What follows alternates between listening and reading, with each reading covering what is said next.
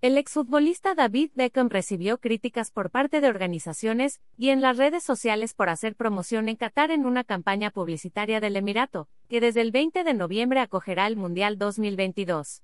Es la perfección para mí, afirma la estrella inglesa sobre el país, en unos videos para Qatar Tourism.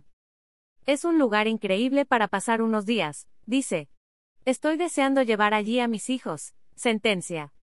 En los videos de la campaña, se ve a Beckham sobre una moto, en un barco en el desierto bajo una tienda con hombres vestidos con atuendo tradicional y en un mercado de especias.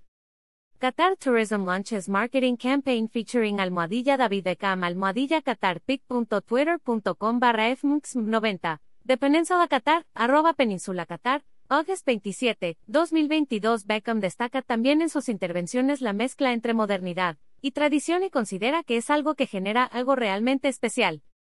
Desde la designación en 2010 como sede del Mundial 2022, Qatar ha estado especialmente en el foco de las organizaciones de defensa de los derechos humanos.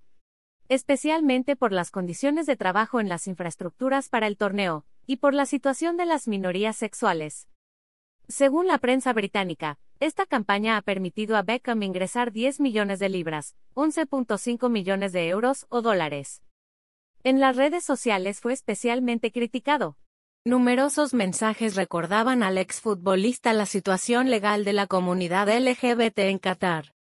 La ONG Amnistía Internacional condenó la campaña publicitaria, señalando el lamentable balance del país en materia de derechos humanos. El renombre mundial y el estatus de Beckham son oro para Qatar, pero él debería utilizar esa imagen para pedir a la FIFA y a las autoridades cataríes que remedien los terribles abusos a las decenas de miles de trabajadores migrantes en la construcción de las infraestructuras para el Mundial, declaró Félix Hackens, uno de los responsables de Amnistía Internacional en el Reino Unido. ALD. La ley de derechos de autor prohíbe estrictamente copiar completa o parcialmente los materiales de Excelsior sin haber obtenido previamente permiso por escrito, y sin incluir el link al texto original.